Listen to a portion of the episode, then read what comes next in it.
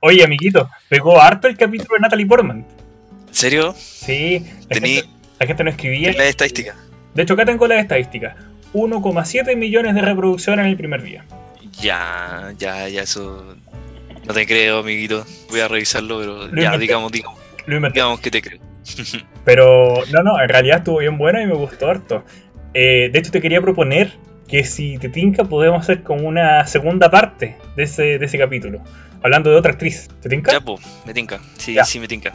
Contactemos a, a nuestra experta para que nos apoye de nuevo. Ya, pues. Llámala tú. Ya. Ring, ring. Estoy llamando. ya, y creo que escucho algo. Una, una interferencia. ¿Aló, aló? Oye, ya para ¿por qué me están llamando de nuevo? ¿Qué?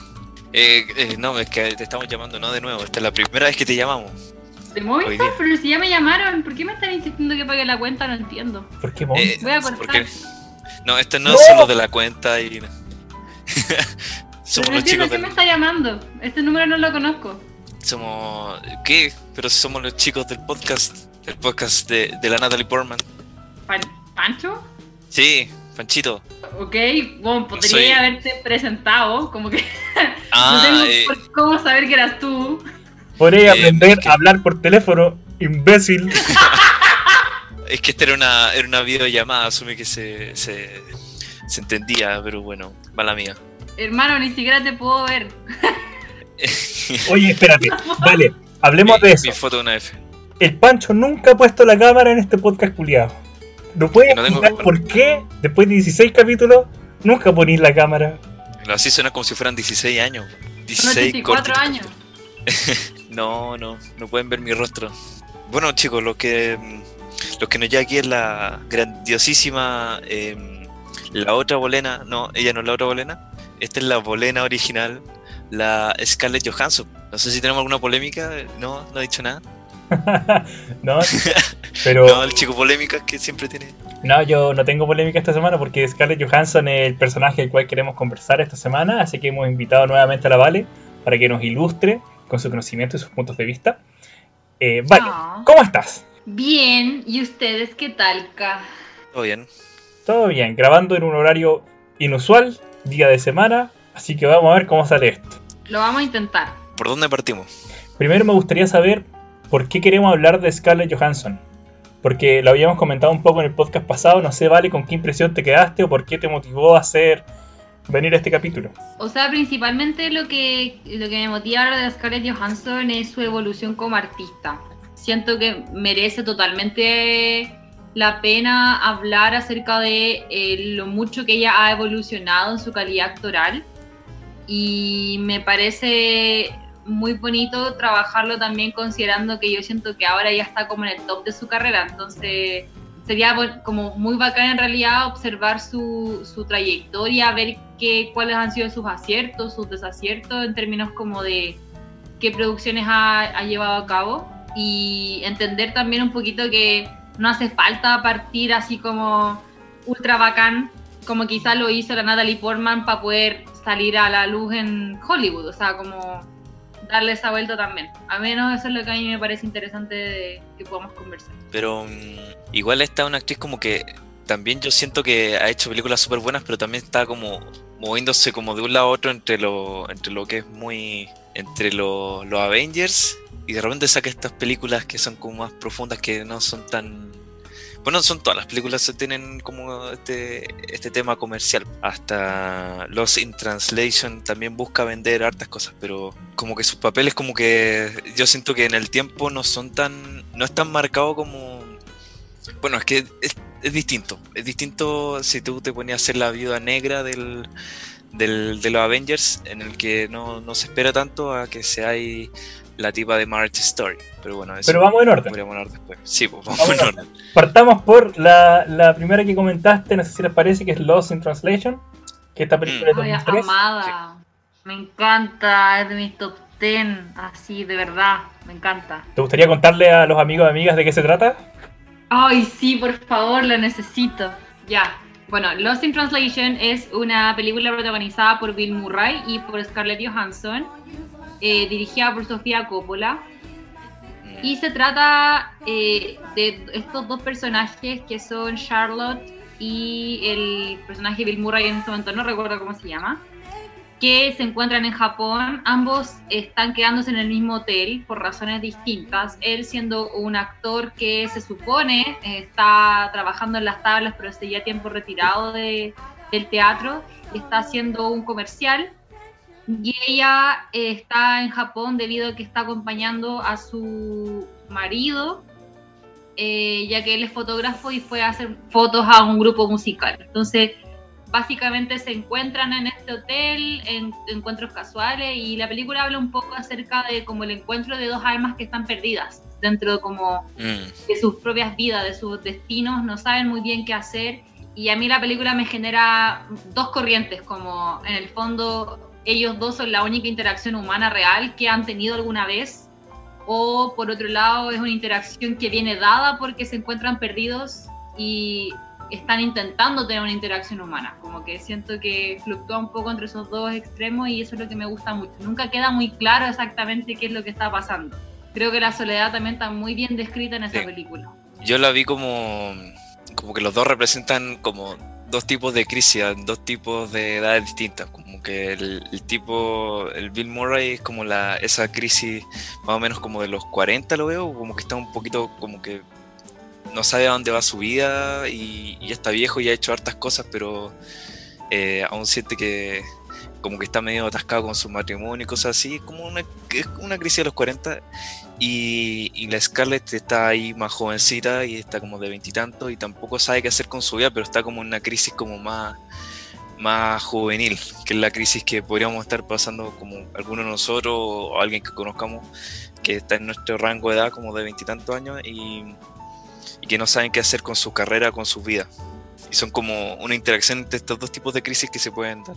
Así como que, como que vi la, la, la película y los dos están, se sienten igual de solos, po, igual de aislados y todo eso. Y, y yo creo que por eso como que empieza a surgir esta conexión entre ellos. Claro, es, es buena, disculpa Pancho, la, la conexión en el sentido Mm. que es distinta a una película romántica. Como, no sé, la weá no es de Notebook. La weá no, no es más bien como que estén súper encantados de uno del otro y sean como el alma, ¿cómo se dice el alma gemela? Sino más bien son dos weones que están en soledad. Y que en el otro como Sí. que encuentran refugio, como que alguien les haga compañía mientras ellos aprenden a lidiar con esta soledad que no saben tratar. Porque la Scarlett Johansson tiene a su marido, ¿cierto? En, en Sí. la película, el Bill Murray también es casado, tiene hijos, toda la weá. Y aún así en sus vidas se sienten muy incompletos. Mm, Y se sienten, por cierto, mal de sentirse incompletos. claro. Y es algo muy propio también de estar en, en pareja, esto de que por ahí tú no te sientes cómodo y eso te hace sentir culpa. Como que estás fallando en un rol que tú deberías tener. Y como que los personajes se enfrentan a eso, como que por un lado se sienten solos y por otro lado están defraudando a sus compañeros al sentirse así y al no estar presente. Entonces, más que ser como una relación romántica del tipo pasional, del tipo de, no sé, tengamos el mejor sexo que hemos tenido en años, sino más bien es algo el tipo, dejemos de sentirnos solos como me he venido sintiendo hace mucho tiempo y ahora me doy cuenta que me sentía solo, ahora que te conocí. Yo, sí, su relación es como bien platónica, ¿no? Mm. Como que nunca como que consuman su amor. Yo siempre me, me quedé con una frase de mi papá. Mi papá es una persona que ve películas y se queda dormido, porque si la cuestión no prendió, no prendió y listo. Mm, Y increíblemente yo lo hice ver esta película porque a mí me encanta y la disfruto mucho y su, su frase final fue quizá en otro momento y otro lugar ellos habrían estado juntos y me, qued- me siempre me he quedado muy marcado porque claro en el fondo quizás si hubieran estado eh, solteros o quizá él no hubiera tenido hijos o si ella no, no, eh, no habría estado de alguna forma anclada al otro tipo que en realidad no, no la quería, quizás sí habrían logrado tener como una conexión que se llevara a lo material. Y sin embargo es como tan efímero, es como un encuentro y una separación inmediata, es, es como, no sé, a, a mí eso me, me gusta mucho y me hace sentir muy, muy contemplativa cuando veo la película. Eh, mm. porque me hace pensar acerca de todos los encuentros que uno tiene con personas y son tan efímeros, tan cortos. Es como el túnel de sábado, es como que me hace Uf, sentir eso. uf. ¿Qué referencia te sacaste, amiga? Eso. Te ganaste mi like. Es como el túnel de Ernesto Sábato. Ay, weón, qué buena referencia. La, que la veo así. Mm, Claro, porque en el fondo esta, como esta relación tan, tan corta, más que relación, como este encuentro de dos personas, así como muy breve, creo que la película pasa en un fin de semana, o en unas semanas, algo así, o una Sí. semana. Una semana. Puta, si bien el tiempo es muy breve, lo que simbolizan el uno para el otro es muy fuerte en la vida de los personajes. En el fondo no necesitan como consumar esto en, en comerse así con pasión, o en llorar mucho, o en tener experiencias así fuertísimas de vida. Más bien lo que necesitan es darse cuenta de lo vacío que se sentían antes de conocer a esta otra persona. En el fondo esta persona no es como alguien en cual tú decís, ah, entonces yo Scarlett Johansson ahora necesito ah, estar con Bill Murray en mi vida. No, no, no, esa no es la wea. La wea es que ahora que lo conocí me doy cuenta de lo vacía que estaba antes de conocerlo. No es que este compadre va a venir a ser Superman y solucionar todos mis problemas, sino que me cambió, me dio perspectiva acerca de cómo estaba yo llevando mi vida. Y tiene que ver con que te hace crecer. Aunque, aun si no sigue contigo. De repente quizás en nuestra, o hablo más por mí, mi experiencia, las relaciones que tenemos con otras personas, de repente las miramos en menos cuando no continúan. O cuando dejamos de ser amigos de alguien, o cuando dejamos de ser pareja de alguien. Y decimos como que ya no está. Pero sin embargo, la sombra o la proyección de esa relación en nosotros siempre nos, siempre nos acompaña. Porque nos cambia. Claro, pues deja, deja tu marca y de alguna forma moldea tu, tu experiencia, tu forma de ver. Es que al final cuando alguien se va, el vínculo se transforma, no es que desaparezca. Y yo creo que eso igual es algo que acá también queda muy marcado, porque en el fondo ellos forman un vínculo que es súper probable que ha- haya durado mucho tiempo más después de, la, de, que se mostró lo de la película. O sea, eh, y aun cuando vayan a vivir vidas separadas en, en lugares opuestos y cada uno siga con su vida, ese vínculo va a permanecer y puede que se transformen en cualquier cosa en, su- en sus mentes, no sé.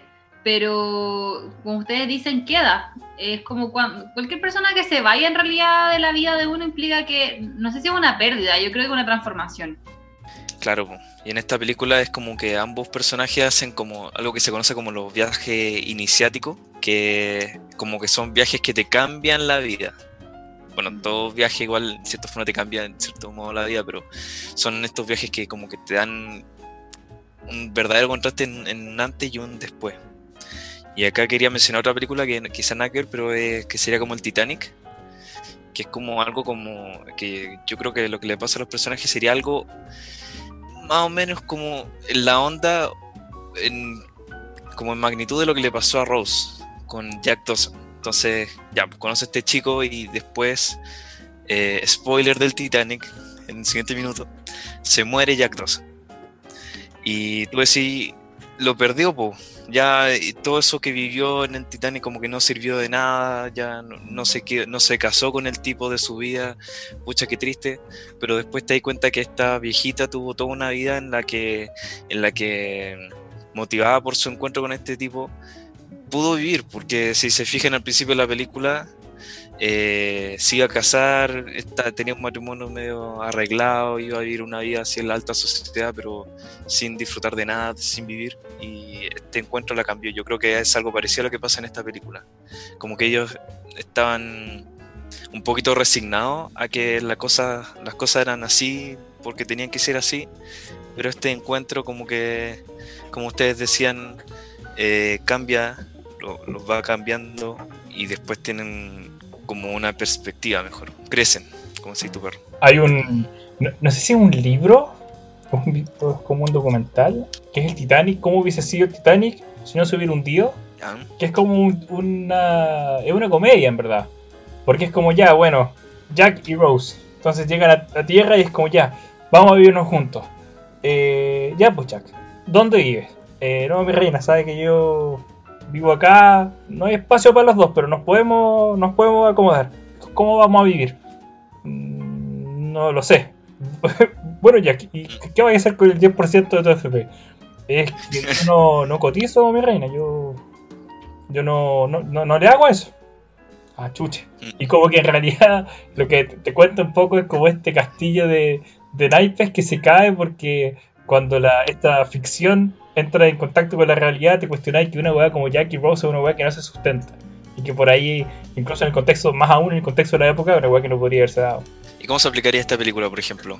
¿Qué, qué hubiera pasado si, si Bill Murray y, y Scarlett Johansson eh, hubieran continuado Es juntos que y yo hubieran que dejado eso- su respectivo yo creo que matrimonio? ese es todo el punto de la película.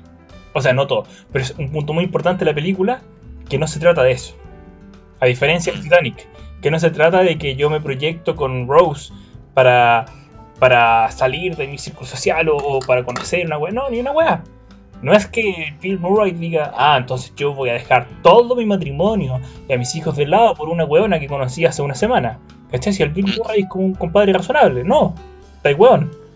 De Scarlett Claro. Johansson lo mismo. Es como, compadre, esta weá no es una película, no es de Notebook, ¿cachai? Esta weá es Sofía Coppola, ¿cachai? Entonces, Sí, más que eso te plantea que, como lo conversábamos antes, para no darme la vuelta de nuevo, este hito de estas personas marca mucho el viaje que tú mencionabas, Pancho, sin necesidad de, que, de seguir acompañada con esa persona. mm, claro. Por cierto, quiero destacar que la película es de, de tu comadre, Pancho, de la Sofía Coppola, Claro. Mi comadre. tu comadre personal. He visto otra película de, de ella, pero. María Antonieta. Ah, sí, María Antonieta, ¿verdad? Sí, sí, sí, sí, sí. Lo había olvidado, lo había olvidado, ¿verdad? Y hablamos de esa película en la otra, en otro podcast. Oye, espérate, Lost in Translation igual es chora porque. ¿Vale? ¿Tú sabes qué edad tenía Scarlett Johansson cuando grabó la película? A ver, ella nació en el 84 y en la película de 2003 y que tenía 19, ¿no? Claro, Estoy pero- sumando bien. Está- O sea, sumáis bien, pero la grabó el 2001. La verdad es que la grabó con 17. El 2002 la Oh, No. El punto es que es muy chica. Igual se ve grande, po, o sea, yo le he echado unos 20. Yo Igual, ni cagando pensé que tenía 17. Y de hecho la Sofía Coppola la contactó para el rol cuando ella tenía 16. Qué ojo. Oye, la cagó. La media puesta.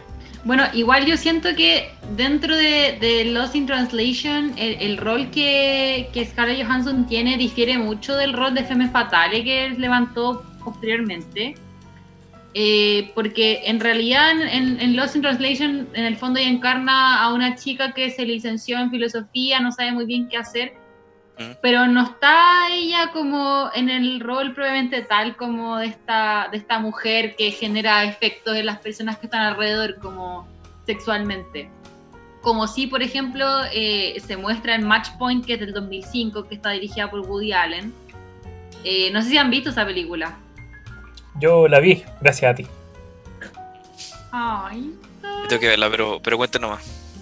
Amo a Ya, Woody esta es la tuya.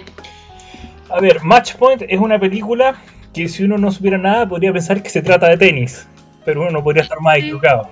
Match Point se trata de que se trata de la relación que tiene Scarlett Johansson con un jugador de tenis que vive como en la alta alcurnia, como eh, se mueve en círculos de mucho dinero, qué sé yo. La película te cuenta como la historia de una Scarlett Johansson que está media perdida en la vida, que está como en una relación de mierda, pero acá sí que es como Femme Fatal. Como Scarlett Johansson en este rol es como muy relevante para el rol que Scarlett Johansson sea muy rica, por lo que genera en los otros personajes. Tiene como, co- como toda esta, esta visión patriarcal de que ah, Scarlett Johansson, mejita rica, entonces tampoco se puede valer mucho por sí misma, ¿cachai? Como que requiere un hombre fuerte a su lado para que, para que la apañe y toda esa weá. Eh, entonces la película cuenta un poco la historia de cómo este Scarlett Johansson vive su vida con eso y de las dos parejas importantes que tienen en su vida, que en el fondo es la pareja con la cual empieza la serie o la película y la pareja que a los 5 minutos te das cuenta que es su verdadero interés romántico. La película por lo demás, no, yo pensé que era una weá súper romántica, así como melosa. Y weón, no es Y así. no perrito. No, perrito No perrito. esta weá se pone durísima, weón. Porque cuando vivimos en estos mundos patriarcales en el cual las mujeres que son súper ricas y que no tienen mucho poder y que tienen que estar acompañadas por hombres, weón, que se creen muy poderosos, esa weá puede terminar muy mal. Y puede tener consecuencias que no son fáciles de esperar al principio. Y la película muestra harto eso, de cómo la estructura de la relación cambia en función se desarrolla. Y que bueno, estos estereotipos mutan en weas que al principio son como medias indeseadas, pero promocionadas por la sociedad, y después ya son sencillamente malas. Y además que también aborda un poco este tema como de, de los parásitos eh, económicos que muchas familias adineradas tienen y eh, cómo estos hijos o hijas de papá, digamos, de, eh, de esa forma, eh, muchas veces tienen parejas que se juntan con ellos y ellas precisamente por el estatus social que tienen. De hecho, Jonathan Rhys Myers, que es como la segunda pareja de Scarlett Johansson dentro de la película, está, en el fondo encontró la familia perfecta, una tipa que, mm, que lo pesca, eh, ella tiene, bueno, hija de, hija de papá, y paradójicamente, en el fondo la concuñada de Jonathan Rhys Meyers es Scarlett Johansson. Ella está andando con el hermano de esta cabra que Jonathan Rhys Meyers conoció. Entonces, también hay un tema de familia que se genera ahí, como un conflicto como en torno a, la- a las fidelidades, a- casi incestuoso, es como muy... Es muy extraña la puesta en escena y, eso es lo que también te da mucho misterio en torno a la película. Es una película de mucho suspenso también. Y tiene harto el qué dirán. Una weá es como que tú tengas esta relación con tu concuñada, ya que por ahí yo podría decir, ah, qué mal.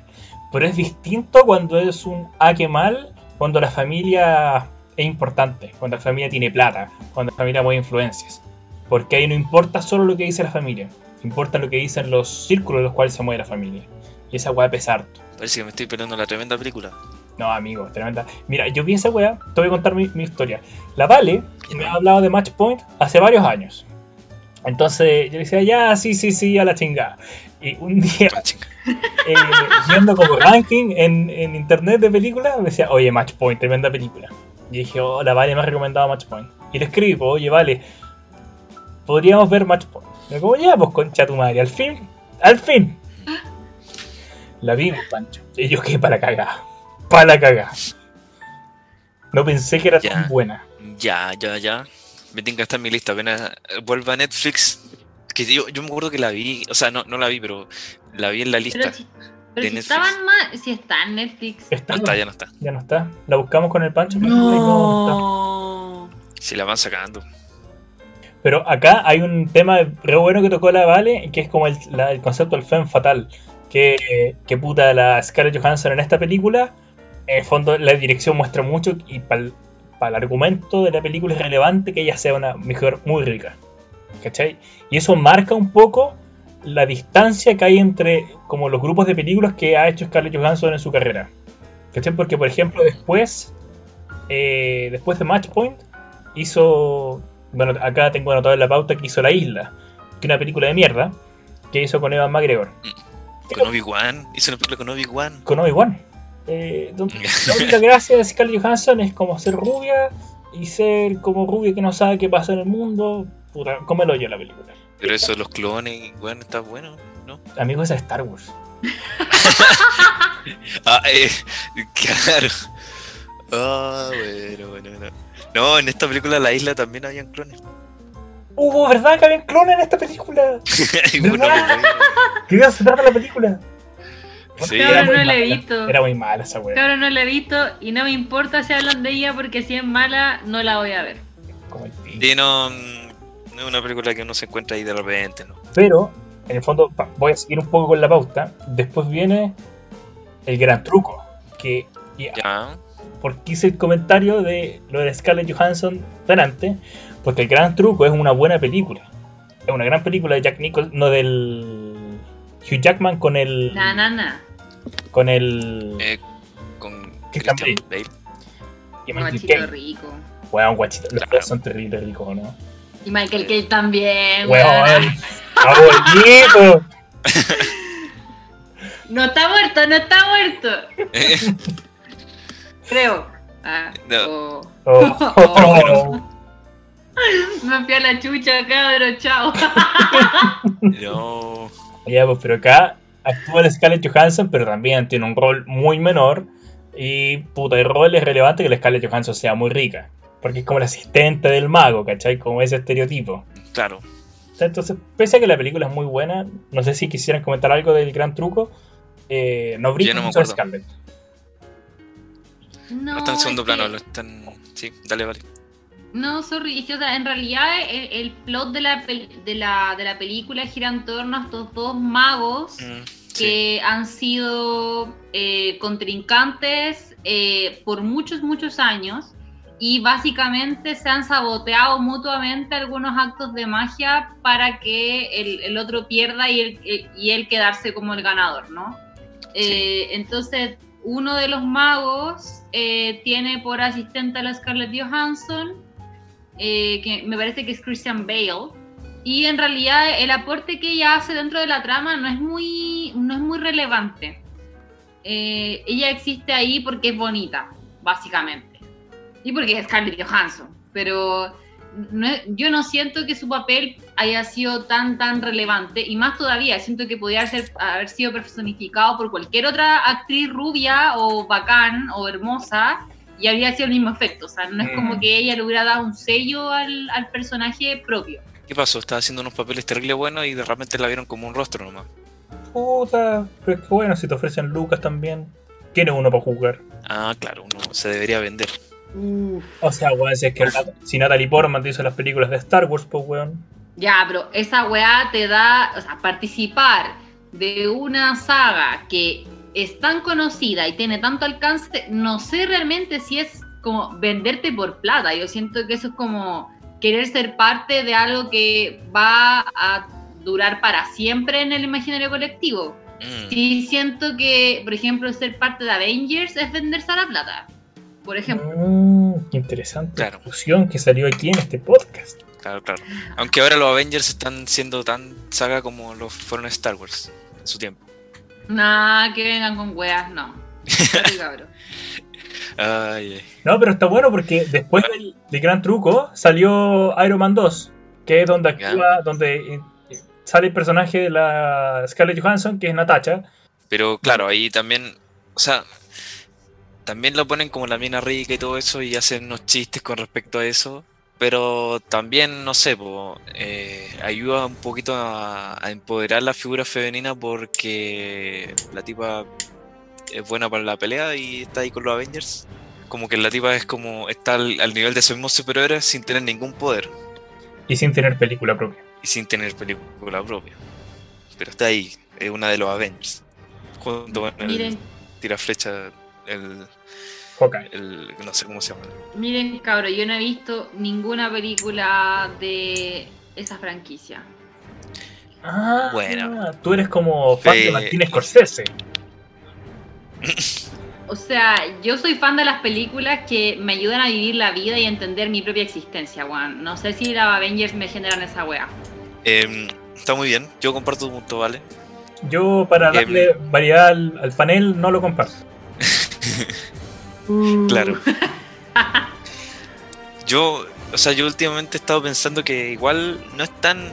que uno igual ve estas películas que son más densas y son que te hacen cuestionarte la vida porque igual quizá uno también se entretiene haciendo eso. A mí me entretiene pensar en cosas, en cosas bacanes, cosas planteamiento en películas distintas. Y lo que me pasa con los Avengers y con todas esas películas que son más comerciales es que repiten una fórmula y que bueno, si te entretiene, ya, bien por ti. Pero a mí no me entretiene tanto ver la misma película seis veces. Entonces, ese es mi, mi tema. Y lo que no me entretiene tanto, lo que no me gusta tanto es que esas películas hagan tanta plata y le estén quitando pantalla a otras películas que tratan de innovar más, pero se quedan sin presupuesto porque son menos rentables que estas de los, de los Avengers, o los Rápidos Furiosos y, y esas cosas. Oye, pero, amigo, ¿a ti no te gustaba tanto el capitalismo, weón? ¿Hay visto capitalismo? ¿Se la weá renta? Eh, amigo, amigo, eh, ¿La yo, tiene grande? soy capitalista. ¿El ban positivo? No, no, no, no, amigo, te estás equivocado. Yo, yo no soy neoliberal ni nada de esas cosas. Aún. Aún. el libre mercado, no, no. ¿Sabéis que Pancho, a propósito de lo de las Avengers? Pasa que yo igual estoy de acuerdo que las primeras Avengers son muy malas y son todas iguales. En particular, yo creo que las de Iron Man son muy malas, que las primeras Capitán América son malas, que las Thor son malas. Y Iron Man 1 es muy buena. Iron Man 1 es muy mala, weón. Me encantó, yo la vi me encantó. Pero después, cuando la hacen de nuevo tres veces y después te ponen otro personaje, ya no es tan entretenido. Y por ejemplo, el personaje de la Scarlett Johansson es muy plano. En el sentido de que, weón, es como una espía rusa que sabe pelear. Y es rica. Sí. Y eso es su personaje como en Iron Man 2, en Avengers, en, varias después. La gracia, me parece, es que en la medida, y yo creo que esto igual lo hemos conversado en otros capítulos del podcast, que en la medida que las películas de Marvel avanzan, se empieza a poner más madura porque también la audiencia se empieza a poner un poco más madura. Entonces, por ejemplo, el personaje de la de tu comadre tiene unos ¿Lola? de tu comadre Scarlett Johansson tiene unos dramones en Avengers Endgame. De hecho ahí ¿No es esa cuestión como que le empieza a gustar Hulk y otras cuestiones? no pico con esa weá. Sí, no entiendo. No, no, en Endgame no sé si la vieron, pero ahí la, la mina enfrenta dragones grandes. Dragones harto más profundos que la weá de que te guste o no un monstruo verde. Dragones que tienen más que ver con. con weas más profundas, porque no quiero revelar para no dar spoiler. Y me parece que eso da pie, por cierto, a que este año se iba, o no sé si va a estrenar todavía con la pandemia, a estrenar la película de ella, de la Viuda Negra. Ah, viste, va a tener su película. Y vi una, Buena. vi una entrevista de la Scarlett Johansson hace poco y hablaba muy bien de la película de la Viuda Negra, muy bien en el sentido de que los temas que tocaba la película eran bien relevantes. Eran bien... no eran tan hueones como los otros. Un poco de eso se trata en, la película de Avengers Endgame. Igual yo siento que es una fórmula que se estaba repitiendo globalmente en, en muchas franquicias y en muchas series, que es como el desarrollo de personaje, eh, el no hacer eh, películas tan planas como si se hacían en los 90, o sea, es cosa de eh, quizás retomar un poquito el capítulo de anime que ustedes tuvieron con la Sophie en que se hablaba un poco como del shounen, eh, donde, pucha, había como un, eh, el personaje principal que iba luchando con distintos voces, digamos, cada uno con, con poderes más bacanes, pero nunca se hablaba de lo que pasaba interiormente o del, del crecimiento personal, etcétera. Entonces siento que ahora los nuevos shounen que han salido sí abordan esa lista y pasa, está pasando lo mismo con las películas, o sea, como que siento que cada vez hay menos películas superficiales y cada vez hay más películas que abordan como eh, la trayectoria emocional o, o experiencial en torno a ciertos hechos particulares de los personajes que, que están en esas fran- en esas franquicias, en esas películas. Aprovecho de mandarle un saludo a la Sophie si está escuchando este podcast. Mate Sofi. Hola Em, Sofi, no te conozco, pero no importa. Saludos para ti. ¿En qué sentido decís que está mejorando? O sea, ya, dijiste en qué sentido, pero ¿podrías dar como un ejemplo? O sea, me, me voy a tomar de lo que contó ahora el André. O sea, en el fondo, estamos hablando de que, o sea, creo alguna vez haber, haber visto Iron Man 1, no sé, o alguna de Buena. las películas. Ya, bro, es que yo no lo, no lo cuento como algo bacán, ¿cachai? Lo, cuento ¿Te estás como. contradiciendo, amiga? Porque delante dijiste que, que no la viste. Yo tengo grabación. Oh, ¿Viste Ya, Iron a Man y te gustó? Los amigos en la casa que saquen sus propias conclusiones. Oye, weón, pero no me, no me quites credibilidad, po. Nada, pero a ver, es que siento que esas películas, o sea, eh, en general no las he visto. Me parece que la única que vi fue Iron Man y quizá de las otras del- de la otra franquicia de superhéroes creo haber visto, no sé, Spider-Man 1. Algo como eso. Eh, pero eh, lo que me pasa con esto es que eh, siento que fueron tan anecdóticas en mi vida, no recuerdo nada, no me importaron, no me marcaron, entonces no, no considero como que las hubiera visto, ¿ya? Y en ese sentido digo que no las, no las vi, porque en realidad no, no tengo ningún recuerdo vivido de, la, de haberlas visto.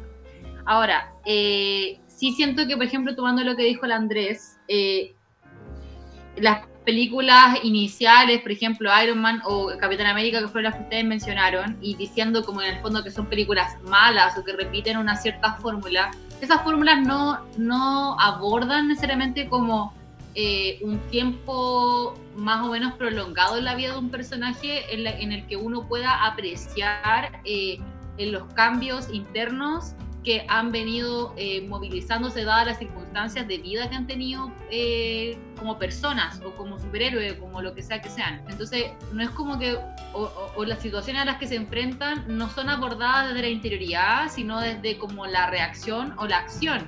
Entonces, en realidad uno conoce los impulsos, pero no conoce las motivaciones. O las motivaciones son tan de quiero salvar el mundo. Eh, pero ¿Qué fue lo que lleva a ese personaje a querer hacerlo? ¿De qué forma él alinea o ella alinea eh, sus pensamientos, sus emociones para lograr ese, ese efecto? ¿O de qué forma eh, trabaja, por qué trabaja solo o sola, por qué no se alinea con otras personas que tengan eh, los mismos objetivos y, por, y cómo habrían entablado esas relaciones, por ejemplo, como que siento que no son puntos que se trabajen originalmente en las, en las películas de franquicia y que al menos para mí son cosas súper importantes y, y eh, son cosas que yo busco en las películas que, que aprecio o que me, me, gusta ver. Entonces, si ahora, por ejemplo, Scarlett Johansson habla un poco acerca de eh, las situaciones que llevaron a su personaje a, a tener una película sola donde se puedan abordar más en profundidad algunas de las cosas que ya pasaron en las películas, según tú me estás mencionando, Andrés, me da a entender de que en el fondo la fórmula se está rompiendo y que están intentando como explorar otras facetas de los personajes, eh, dándoles profundidad para poder enriquecer la franquicia global. Entonces, en ese sentido pienso que puede haber un cambio eh, positivo por lo demás dentro como de la forma en que hacían las películas al menos estas películas pa mí, que para mí son como de domingo a las 3 de la tarde, ¿caché? Cuando todo el mundo está raja durmiendo y alguien quiere quedarse dormido viendo una wea, tú pones la tele, weón, no sé, en el 13 están dando alguna wea así. Venga. Mm, claro. Son como para, mm, para concientizarse y, y, y, pensar en, en, la interioridad de los personajes y en la vida y ¿Y qué pasa si la fórmula también incluye esto de la interioridad del personaje? Y si siempre se trata igual la forma de eso, de la interioridad y de los sentimientos y la no acción. Y yo creo que en Iron Man igual se trata un poquito de eso. Iron Man 1, que fue tan buena que, o sea, no es que sea un, un, un clásico, una obra de arte, fue lo suficientemente buena como para iniciar toda la franquicia porque antes ya habían tratado de, iniciar eh, con Spider-Man y les quedó hasta tres películas y después con los X-Men, eh, no, con los cuatro fantásticos y, no eran muy buenas. Y esas sí que eran películas de domingo a las 3 de la tarde, pero algo hizo Iron Man que lo hizo bien, que logró sostener toda la, la el universo de Marvel y que fuera un éxito y yo creo que también había una exploración del personaje, porque la, en la, la primera tenía el Tony Stark y que el tipo es un terrorista. millonario. Eh, un juego que, que le financia a los terroristas. Claro, pues, igual cuático. Y lo, y lo pasan por esa situación en la que en la que queda atrapado y el tipo se concientiza eh, de que le está vendiendo armas a los que hacen a los que hacen daño. Entonces, ¿qué, ¿qué, resolución llega? Que él tiene que ser Iron Man y evitar eso. Que debería irse preso. ¿Qué? ¿Por qué? ¿Cómo que por qué? Que se tiene que ir preso el Juliado por tráfico de armas. Eh, eh, sí, sí, pero no, no pasa nada. Es que tiene tanta plata que no se puede ir preso. ¿Cachai? Mm, y te habla de eso. Parecido. Quizás lo van a internar en una clínica psiquiátrica nomás. ¿Cachai? Entonces. Opa. Burn Raquel Argandoña. Oh. Oh, ustedes que sí que están actualizados, cabrón. Eh, ya, pero eso. Pancho, déjame complementar un poco tu pregunta. Lo que pasa es que me gusta que tú digas, ok, nos molesta el uso de las fórmulas en el cine para hacer películas, por ejemplo, de superhéroes tipo Iron Man 1, 2, 3. Bien. Pero hay otras fórmulas que por ahí no nos molestan tanto. Por ejemplo, fórmulas de películas que van a estar nominadas a los Oscar es película que se trata de la vida de alguien que tenga una discapacidad. Esa cosa siempre pasa, todos los años. Amigo, Yo, los Oscar valen mierda. Claro. Son una caca. ¿Has escuchado esa crítica? Son una feca en, en, en la sociedad. Son una. bueno, es que. Amigo, no me digáis eso de lo, del Oscar, que no. No, las películas no. Bueno, sigue, sigue. Bueno, antes Pero no, es que. Lo... Ya, dale. Bueno, Pancho, antes de que me interrumpieras con ese comentario estúpido que no supiste hilar, lo que te estaba diciendo. Ya. hay una crítica bastante amplia hacia Ya. Oscar por aquellas películas que tratan temas de discapacidad que por ahí no son tan buenas películas, pero simplemente como la historia se repite como fórmula, esa weá les va bien en los Oscar. En el fondo Ya. un montón de años en el cual películas premiadas, muy loadas por la academia, no necesariamente son tan buenas películas, sino es porque el tema que tratan. No sé, pienso en el año 94 que el Oscar se lo gana Forrest Gump en vez de ganárselo Shawshank Redemption o Pulp Fiction, por ejemplo. Exacto. ¿Y qué te dice que la academia sabe que, cuáles son las buenas películas? ¿Qué te hace pensar que, alguien que le gusta Ciudadano Kane, que le gusta, o sea, que le gusta el buen cine, está de acuerdo con la academia? Y ahí es donde yo discrepo. La academia le gustan sus su películas que son livianitas, ya si quería una cosa que es muy fuerte, con mucha sangre, pu- como Pulp Fiction, eh, no, no vamos a poner esa, mejor vamos a poner Forrest Gump, mira que cómo te deja el ánimo y es más, es, como queremos que sea nuestro cine, ¿cachai? Como que está tapando toda esa cosa que, eh, tapando todo lo que, podría ser más innovación, no digo que Forrest Gump sea mala, pero que por el hecho de ser más suavecita, más eh, visible por todas las edades, es como que más premiada que otra que, que puede ser un poquito más cruda, pero que no por eso va a ser más mala. Entonces ahí como que uno... Y por eso los Oscar ahora están muy... Están, están a la baja. Sí. Cada vez los ven menos y yo antes los veía súper ilusionado, pero este año no los vi. O sea, no sé, como que siento que siempre es lo mismo y que es una forma un poquito elitista de, de poner en un podio a, a los actores más que a la... Y es más un show que nada.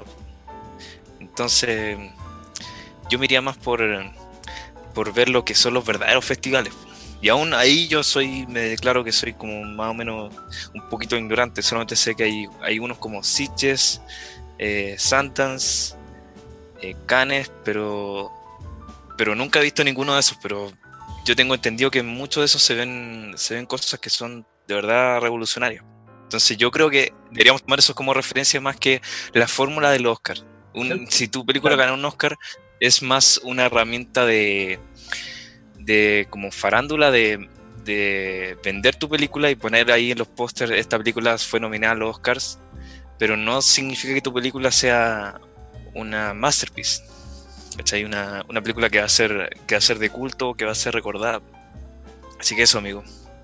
No me saqué a los Oscars que son terrible malos. Pero te quiero, Siento que nos estamos sacando los medios rollos. Sí, sabéis que nos fuimos a la pancho. Yo me fui la mala con los Oscar. Yo me fui en la mala con la franquicia de Marvel, weón. Yo me fui en la mala con el eh, Pancho, así, directo. Oh. bueno, perro. Eh, ¿Estamos la buena? Igual creo que. ¿Nos arreglamos? Yo creo que todos tuvimos un momento de catarsis en este podcast. No, sí, me gustó, sí, yo me reí harto. Eh, pero lo, lo, más chistoso es que como que nos debíamos caer al tema. Más que la mierda. sí. Como dónde fue la Scarlett Johansson. Pero, ¿sabéis qué? Disculpa, quería hacerles un comentario a propósito de toda esta discusión de si las películas de Marvel son como el hoyo o no, o si son rutina o no. Viste que ya, pues, eso es como desde el 2010 en adelante. Y como que decimos que un poco la carrera de, de, la, de la Scarlett, como que se fue por esos lados que son menos dramáticos y más comerciales, ah, entre comillas. Pero claro, ¿qué pasa? Que en es, por ejemplo, el mismo 2010, eh, la Scarlett Johansson se ganó un Tony, pues, bueno por. ¿Cómo se llama? A View from the Bridge. Un Tony que en el fondo de, teatro, o en stage. Ah, sí, pues el teatro. Entonces, puta la buena versátil. Claro, quizá. Quizá esto sea como un pie para, hablar de su película de Marriage Story, o me estoy tratando algo. Me parece súper Porque ahí interpreta también a alguien que es como una actriz de teatro. Y bueno, ya debería empezar a explicar la película. Eh, ya, Marriage Story es la historia de, como dice el título, la historia de un matrimonio y parte súper bacán. Parten eh, los dos como describiéndose a, describiendo a, la, a, su pareja. Entonces parte, no me acuerdo qué en parte, no importa. Parte de la Scarlett Johansson hablando de Adam Driver y dice, ay, lo que y que después que se enoja, pero súper tierno y no sé qué, y, y, como que te deja así como súper, súper, eh, como feliz como esa parte. Y después Adam Driver hablando de Scarlett y lo que le gusta de ella y todo eso. Y después te das cuenta que se están divorciando. Y de eso va la película, de cómo, cómo en esto, en, este proceso de divorcio los dos sufren y después lo ven como una especie de eh, como una especie de competencia cuando en, un principio los términos eran como súper amistosos y, y, como que se hayan era como un acuerdo mutuo que ya no, que no querían estar juntos y que habían terminado súper la buena, pero de repente empiezan a pasar cosas en la película que empiezan a cada vez más a enemistarse, a enemistarse y, y, es como súper complicado porque ellos también tienen una relación profesional. Entonces, como decía antes, la Scarlett era eh, la actriz de teatro y el Ann Diver era el director que, la dirigía y ella siempre era como la principal.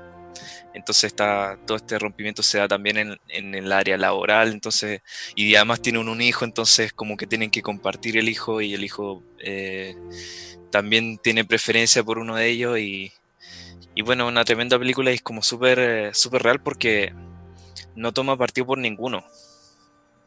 O si toma partido, como que los toma y, después toma partido por el otro, entonces como que no es como un relato de ah, la, pobre mujer que la dejó el hombre y que el hombre la engañó y no sé qué. Y tampoco es un relato de ah, el, hombre que lo dejó la mujer y que le quitó todo. Es como algo que es como súper, trata de ser lo más neutral posible y, y hacerte ver como de la forma más real eh, lo que es un divorcio. Y a mí me llama mucho la atención, o sea, de partida siento que hubo como un salto cuántico en términos como de eh, la, personificación o el cuánto Scarlett se logró impregnar del personaje que, que ella está personificando, porque todo me parece demasiado natural en su, en su mm. forma de, ser, de actuar, de vivir. Es como que realmente estuviera viendo a esta mujer eh, frente a mí. Me encanta eso. Y tomándome lo que decís tú, Pancho, eh, siento que también la película aborda mucho como la deshumanización de los procesos judiciales y todo lo que tiene que ver como con la ley.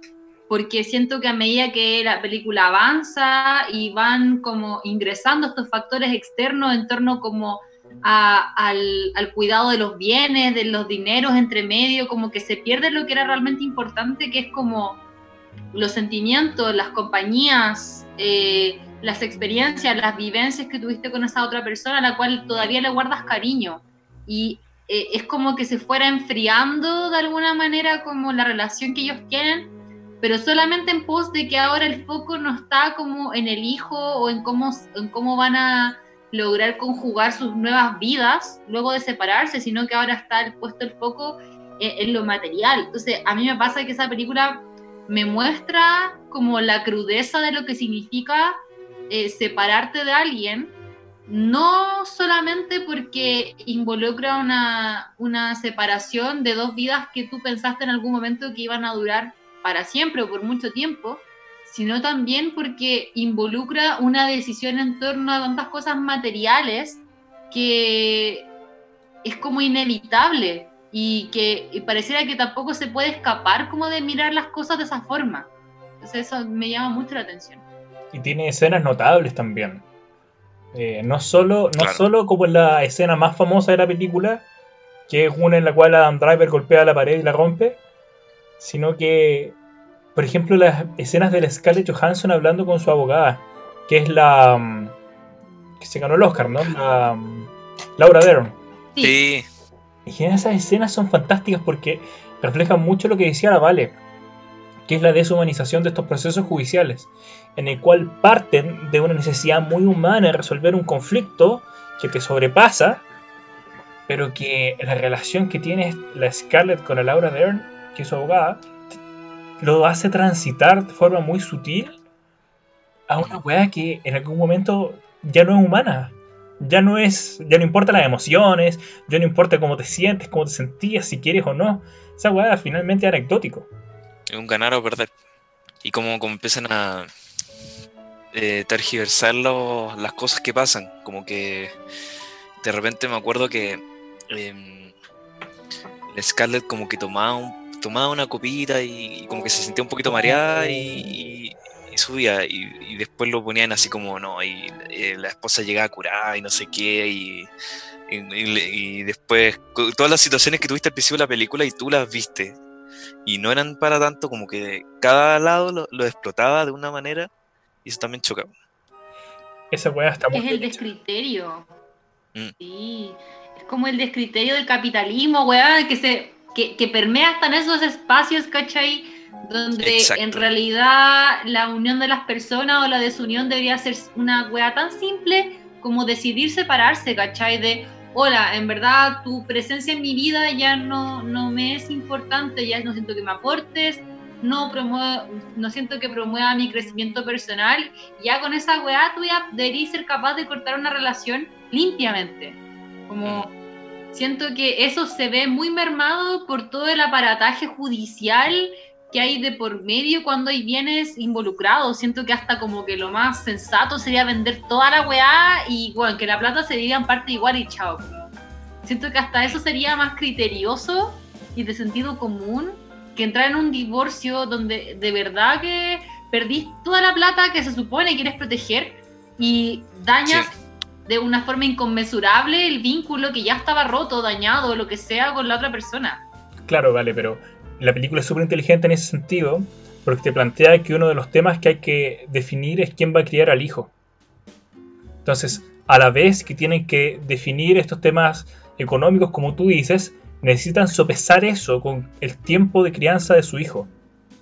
Y ahí es donde la weá se pone eh, poco obvia, poco razonable.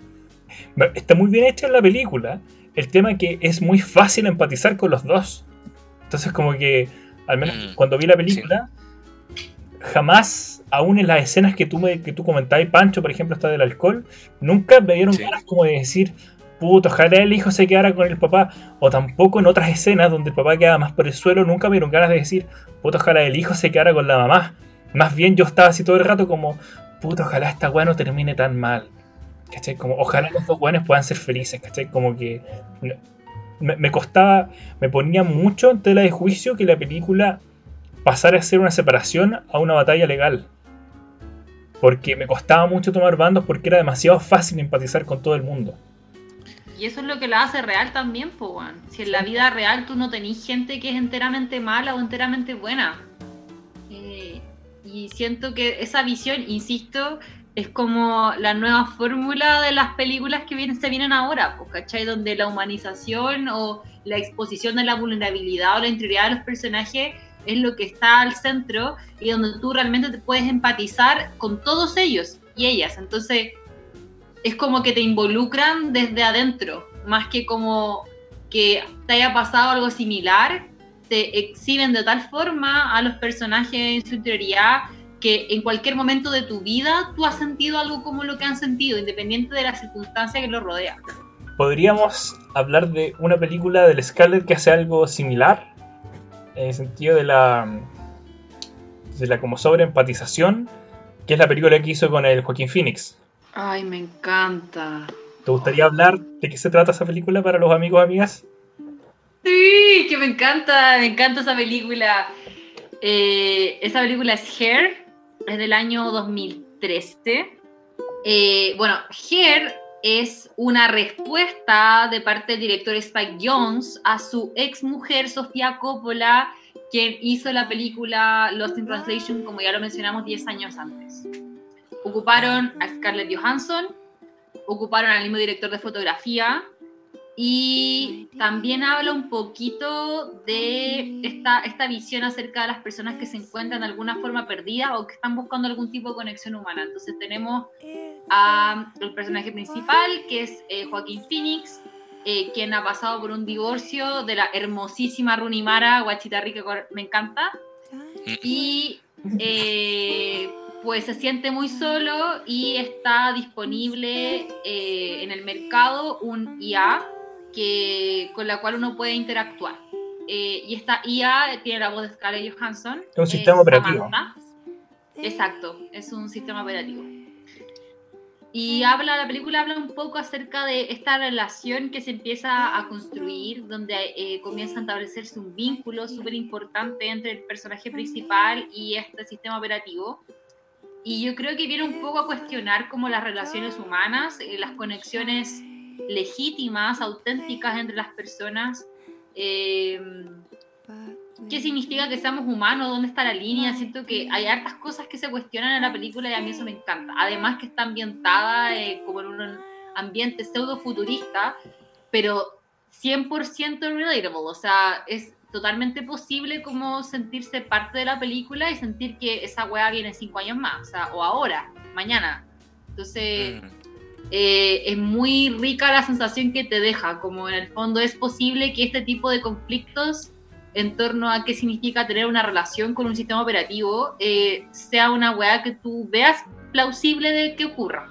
Mm, claro, vale. De hecho, ya se puede, ya hay una inteligencia artificial que, bueno, no está disponible para todos, creo que se llama GPT-3. Sí, una inteligencia artificial em, entrenada así con eh, miles de millones de datos, de, no sé, de páginas de cosas que tú le puedes preguntar cosas y, de verdad te, te responde. Si, no te, no te, si le preguntáis cosas, te va a responder eh, cosas que, como que hay un, hay un aviso que, que, dice que como que los autores no se hacen responsables por lo que puede decir esta, esta inteligencia artificial, como que ese toque te puede decir cualquier eh, cualquier cosa que se le venga a la mente. Puede ser ofensivo, puede ser violento, puede ser algo de lo más amigable. Pero es como casi como una persona y eh, cuando vi al tipo que, que, habló con esta inteligencia, como que realmente le hizo preguntas como, como de qué crees que somos y, y le dio como una respuesta como súper filosófica, así como, no, si todos somos conciencia y una cuestión así. Así que ya está esa, ya está Her, en unos años ya la vamos a poder comprar y ya no necesita relaciones humanas. Felicidades. Bueno, si quieren profundizar un poco en el tema de inteligencia artificial, yo los dejo invitado a que escuchen nuestro capítulo de inteligencia artificial que grabamos hace un tiempo, donde por cierto hablamos de Her, pero desde otra perspectiva. Her es una película palpico. Sí. Es hermosa. ¿Por qué? Porque tiene elementos que te hacen, repitiendo un poco esta fórmula entre comillas que hemos conversado, sobre empatizar con todo el mundo. Pasa que uno se cuestiona harto qué tan real es esto de que Joaquín Phoenix en el fondo tiene un sistema operativo, el sistema operativo es súper inteligente, súper real, entonces como que se enamora un poco. Y de repente se enamora un poco y de repente se enamora mucho más que un poco. Y tú te cuestionáis si es que esa agua es real o no. O sea, tú te cuestionáis si es que, chucha, vale, si es, es, Scarlett Johansson, que por cierto no aparece físicamente en la película, es solo su voz, no, no, no tiene cuerpo, pero se siente más real que la chucha. Porque la interpretación, o sea, como porque cómo hace la voz. Este es como de las películas que yo creo que hay que ver en el idioma original porque es notable. La capacidad como de transmitir las emociones solamente hablando. Y te cuestiona que ya quizás no es un ser humano, pero te hace sentir cosas que son muy reales. Entonces por ahí quizás la pregunta si es o no humano no es tan importante. Lo, que importa es cómo eso te hace sentir. Y si te hace sentir cosas de verdad. Y esta inteligencia artificial era lo que necesitaba Joaquín Phoenix porque tipo, si bien recuerdo, eh, estaba como súper eh, aislado, como que tú ves como, como que la película te, trata de mostrar que el tipo está muy desconectado de su, de su compañero de trabajo, como que está como siempre en su onda, como que le ponen esta, esta ropa como colorida de cierta forma, como para destacar del resto. Está como en su propio mundo, igual. En su paleta Entonces, de colores, hermosa. En su, en su paleta de colores. Entonces, al final esta Hera era como lo único que lo, lo podía comprender. Y fue, y, y, en cierto caso no es como un, viaje iniciático como el que hablamos en Lost in Translation, también para él. Que mira, no, sabéis que hace tiempo que es la película y no recuerdo mucho, pero sí recuerdo como que Ah, no, no queremos contar el final, pero sí recuerdo como que el hecho de tener esta relación con, con, este sistema operativo le hace darse cuenta de unas cosas sobre su relación pasada al Joaquín Phoenix. Y no es como en cierta forma como lo que pasa en los Translation. Entonces, en cierta forma, como, como decía la Vale, es también una película como. es como una secuela espiritual de esa, de esa película. Eh, ¿Sí? No, Pancho, yo te encuentro toda la razón porque más bien este tipo como de secuela espiritual apunta a un tema que es muy relevante, que es como para que uno lidie con sus temas internos, por decirlo así, requiere de hitos con otras personas. Mm. Y hay, esta película es muy buena porque te explora el, el, el concepto de lo que es persona. En el fondo, Joaquín Phoenix es súper poética la weá que le pasa. Joaquín Phoenix al principio de la película te, te, explican que el compadre viene saliendo de un divorcio, que está como en, sí. como en un ostracismo en el cual no sale mucho con gente, solo se junta con poquitas personas, está como en esa, como caminando sobre huevos. Y el tipo en su trabajo, él se dedica a componer cartas, que por ejemplo, para que otras personas las lean, cartas de índole como románticas, amorosas, cosas, cartas que te escribe tu pareja cuando está lejos de casa, cartas que te escribe tu mamá cuando tú te gradúas, cartas que te escribe tu abuela cuando tú te vas a casar. Y él escribe unas weas maravillosas.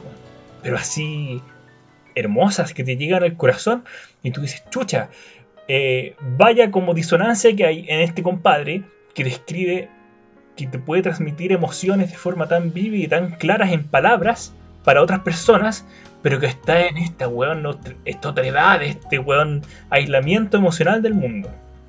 Y es en ese contexto que el compadre conoce a esta Samantha, que es la Scarlett Johansson, que es un sistema operativo.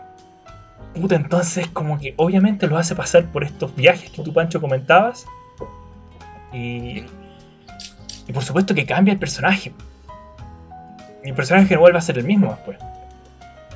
Asimismo, como le pasaba a Scarlett Johansson, quizás en la película del, del Lost in Translation, que esta interacción, aunque fuese de una semana con el Bill Murray, la cambia porque se da cuenta de las carencias que tenía en su vida. Le pasa algo muy parecido al Joaquín Phoenix. Y lo que también es súper choro es que ese viaje también lo hace la Scarlett Johansson. También lo hace la inteligencia artificial. De hecho, a partir de esa interacción es que ella comienza a filosofar en torno a su propia esencia, a su existencia, empieza a plantearse preguntas como muy, muy profundas y que desencadenan todo el final de la película. Entonces, eso también es, como decís tú, Andrés, como que ahí están los viajes eh, en, ambas películas y eso es lo que me gusta mucho, como que hay una intertextualidad en torno la forma de abordar como la interioridad de, los personajes, eh, la, soledad, de lo que implica la soledad para hasta, las protagonistas, eh, la forma en que interactúan, esta interacción aparentemente, la única conexión genuina que han tenido con alguien ha sido como eh, de los personajes principales y, toda esa transformación posterior que en el fondo es, imposible de ver para las personas que vemos la película, pero es como que se puede sentir, es como que se puede palpar que, hubo un cambio interno brutal en torno como a las relaciones humanas. Y eso también lo encuentro súper, súper potente. La película igual te cuestiona qué tan real es una interacción en la cual tú, no conoces a la otra persona. No físicamente. O sea, ya acá te ponen, bueno, esta, esta, este escenario en el cual es un sistema operativo, ya, bien pero qué tan distinto es eso de cuando tenías una relación a distancia. Qué tan distinto es eso es tener tu pololeo en una pandemia. Qué tan oh. distinto es tener, weón, tu relación de familia en el cual, no sé, no podéis ver a tus hijos. Porque no, no vives en el mismo lugar, en la misma ciudad, o porque estamos en pandemia y no los puedes ver por temas sanitarios.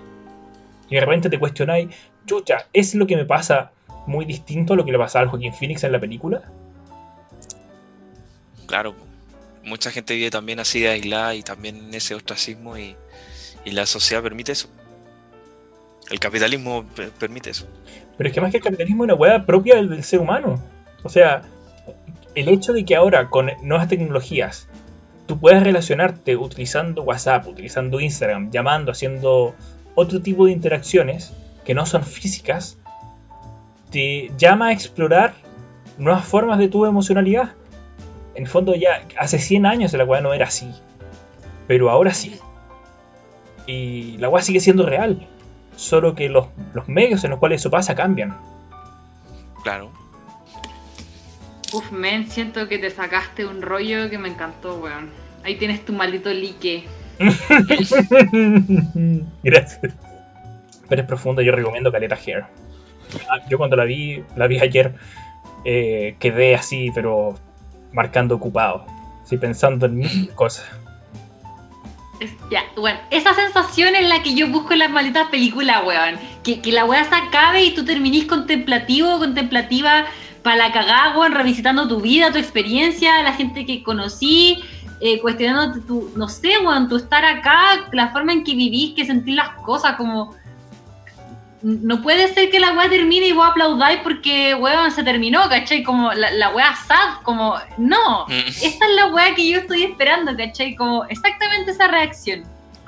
Lo conseguiste, maldita Vale, lo conseguiste, estás feliz. Pero eh, Iron Man 1 me dejó así, ah, yeah. o estaba a poner de eso esta wea cabrón. No, si nos vamos, no estamos Vamos a mirar la mala. De nuevo. Em, ¿Saben? ¿Sí? en los comentarios. Quedé impresionado con que esta, la película sea de Joaquín Phoenix. Porque tú veías a Joaquín Phoenix en esta película y después a ese mismo, conche su madre, lo veías en la película del Joker y tú estás así como, no puede ser el mismo actor. No puede ser el mismo actor. No puede ser. Entre que se ve muy distinto. O el malo de Gladiador, weón. Si hasta madre, eso. o en Gladiador, ¿Cómo? El, el emperador, ¿no? Sí, el emperador. Oye, ese coño. Qué grande Joaquín Phoenix. Nadie lo fue a buscar cuando. Oye, espera, este era el, el spoiler de Gladiador. weón, Cuando se, cuando al, al final se, se muere y nadie lo va a buscar, yo lo hubiera ido a buscar ahora. Yo lo. Yo creo que todos, todos los que vimos las películas de Hair y, y el Joker lo vamos a buscar y lo, lo llevamos. Digo, oye, andáis con tu Samantha no? Ya, eres Joaquín Phoenix, ya, weón, vamos para acá. Así como, si no andáis con la huevona, no te vengo a rescatar.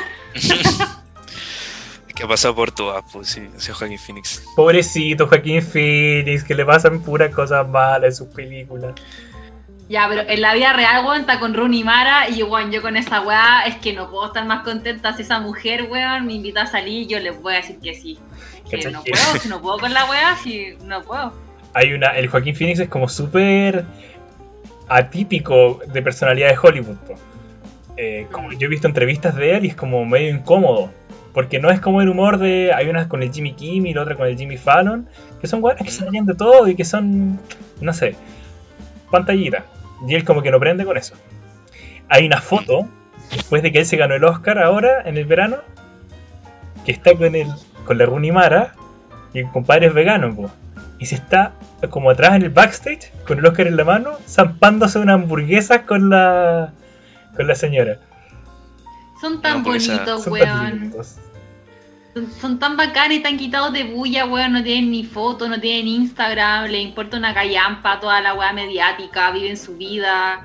Creo que la Rooney Mara incluso estaba embarazada y la- se nos enteraron ahora en pandemia porque la weá andaba con la media guata en la calle. Oh, Eh, y no dijeron nada, como- buena. Nada, ¿cachai? Como en verdad no les importa, como que ellos viven, en, siento yo, el, el teatro y, y el cine de otra lógica y siento que esa weá es como muy, muy valorable, así, otro muy, muy bacán. Mm.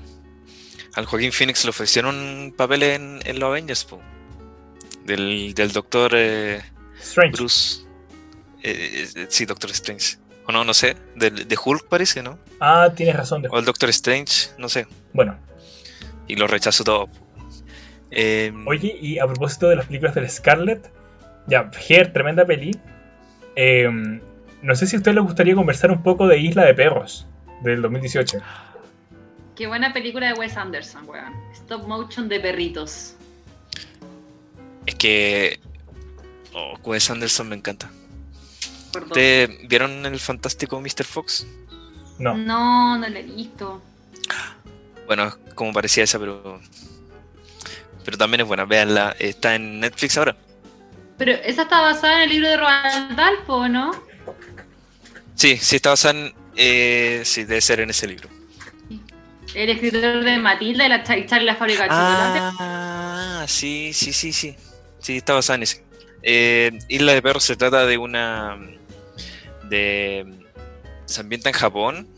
Como. no me acuerdo si era un año como medio futuro, hora ahora, o. no sé, la cosa es que hay un decreto para que eh, todos los perros sean llevados a una isla, entonces se llevan a todos los perritos de la calle y, a todos los perros domésticos también eh, a una isla. Y no me acuerdo cuál era el argumento, era como que tenían una enfermedad, una cosa así, o que pasaban una, enfermedad de los perros. Entonces la, la película se trata sobre una pandilla de estos perros que viven en esta isla sobreviviendo de, comida eh, que, le, que le mandan desde, la, desde Japón. Y bueno, en esta sociedad de, de, de perros eh, perdidos, más o menos, eh, llega un niño que viene en busca de su, de su perrito. Eh, un niño japonés. Entonces lo bacán de la película es que tú solamente puedes entender el lenguaje de los perros. Ellos hablan en inglés o en español, dependiendo de la versión de la película, pero eh, el niño habla en japonés, entonces tú no entendís nada de lo que dice. Entonces ahí empiezan las divertidas y desopilantes aventuras del, niñito con, los, con la pandilla de perros y cada uno tiene su personalidad y su, y su cosa específica y bueno, la idea es tratar de salvar a los perritos y ver, eh, eh, dar cuenta de una especie de corrupción que hay en, el, en Japón. Eso es lo que yo recuerdo de la película. No sé si la Vale tiene alguna acotación a lo que dije. No, ninguna. Ya. Bueno, y, y acá en esta película está la Scarlett, la voz de la Scarlett Johansson una vez más. Y, y está personificando a esta niña que es como eh, animalista, como se diría, como que quiere salvar a los perros. Entonces, en algún momento se eh, eh, entra en la trama, pero como más o menos como en la segunda mitad de la película. Y no sé, como que no recuerdo mucho qué hace. Me parece que urde un plan, es como, eh, como que ella promueve, eh, tenía un plan de salvar a los perros, estaba como muy metida en la parte política, eso. claro, está Brian Cranston y ganó mejor actor de voz en película de animación. Mira, Eso, eso no es anecdótico, sí. podemos terminar con Jojo Rabbit, porque, Sí. bueno, muy peliculaza. Ya, pues, esa la tengo fresquita, la vi eh, como anteayer. Oh, weón, qué buena película, weón. Buena, buena. Eh, Jojo Rabbit se trata de un niño en la Alemania, Alemania nazi y este niño es un fanático nazi, tiene, tiene todos los pósters de Hitler y, y todas las cosas y va a las juventudes nazi a, un campamento y lo mejor de todo es que tiene un mejor amigo imaginario que es Hitler. Entonces aparece ahí como, como recurso eh, cómico incluso. Sí, este, este Hitler es demasiado cómico. Y. eh, bueno, eh, la vida se cuenta desde su perspectiva de este niñito de 10 años y, de cómo tú veis que él no calza en esta sociedad eh, que le pide que sea eh, un poquito menos humano y que le enseña cosas erróneas sobre los judíos. Entonces, como que es una película que te hace pensar en la en el poder de la, de la ideología y de cómo afecta a un niño y, y cómo el niño no tiene culpa de ser eh, eh, Aleccionado. Sí, po, es como que él, él en su inocencia, sí, po, en su inocencia cree en esta cosa. Yo, yo veo esta película como una metáfora de, de, la, de la Alemania, que, que en esos tiempos tú decías Alemania y, nazi, tú pensáis que es lo mismo, pero para mí es esta película representa como la, la inocencia y como eh, gente que pudo haber sido buena eh, terminó adoctrinada por un sistema malo, entonces eh, hicieron cosas malas. Pero bueno, acá te muestran que el niño en el fondo es bueno. Y, la forma de mostrártelo es que, que también es como. Es como que usan recursos súper. eh, súper tradicionales. Como en las películas para niños. Porque esta no, no diría que es una película para niños, pero sí No. usa recursos como. eh, como que se han visto en películas de animación, como que sí, típico que tenía el niñito que es flaco y que es el protagonista y su amigo es como un niño gordito. Eso lo he visto en, en- bueno, eh, no sé, no, no se me ocurre ejemplo ahora, pero es como, es como típico, sí, típico el, el amigo, el- como el Jimmy Neutron y el amigo gordo, ¿cachai? Como los Venegas. Eh, sí, como los Venegas, como los hijos de los Venegas, buena perro, sí. Eh, listo, espero no haber dicho alguna estupidez. Em, em, eso, y, te- y esta película, bueno, a pesar de que no es para niños, como que te suaviza mucho esa realidad de la, de la Segunda Guerra. Y me gusta cómo usan los colores Mm, al principio, como que son muy, muy, muy brillantes. Solamente en cierta parte como que cambian de esos verdes y esos, bueno, esos rojos de la, de la bandera nazi de todas las cosas, eh, cambian a un tono más azul, pero bueno, eso más adelante la película. Pero como usan el color es como muy distinto a las películas de guerra, que es como, eh, que es como mucho más gris, con mucho más opaco el color. Como la, la diferencia entre, entre las películas eh, lo que dicen de las películas de DC que son todas oscuras, bueno, así son las películas de guerra de los 40 o que se tratan sobre esa, pero sobre esa época. Pero esta no, pues, como está contada desde el punto de vista del, niño, es súper brillante y eso fue lo que más me, gustó de la película. No sé qué opinan. A mí me, me gusta mucho esa película, no solo porque es súper irónica, sino también porque mm, te muestra un poco de que los enemigos se hacen, no, no se nacen, o sea, nadie nace enemigo o enemiga de nadie. Y siento que esa agua es súper potente, sobre todo considerando que muchas veces el adoctrinamiento y la ignorancia son como las principales razones de por qué uno podría reconocer a un otro o una otra como un enemigo o una enemiga. Y esa mm. huella lo encuentro súper potente, sobre todo porque hay una, una, fe ciega y natural de las personas que son más pequeñas en nuestra sociedad en torno a lo que los adultos y adultas eh, les comunican. En el fondo hay como un principio de buena fe donde tú como niño o niña asumes que lo que te están mostrando es la realidad y es objetivo. Mm.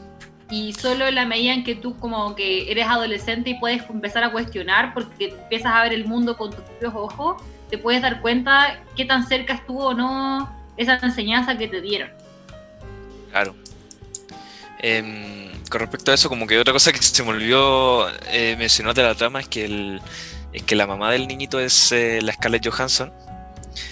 Y ella es. Eh, ella no está bajo la, ideología nazi. Ella, de hecho, es contraria a, a los nazis, aunque deja que su hijo siga toda esta, esta ideología para que, para que no, en el fondo no, no, se levanten sospechas o como que no, no, cachen que ella está en contra. Y e, esta, esta Scarlett Johansson tiene en la casa a una niña judía.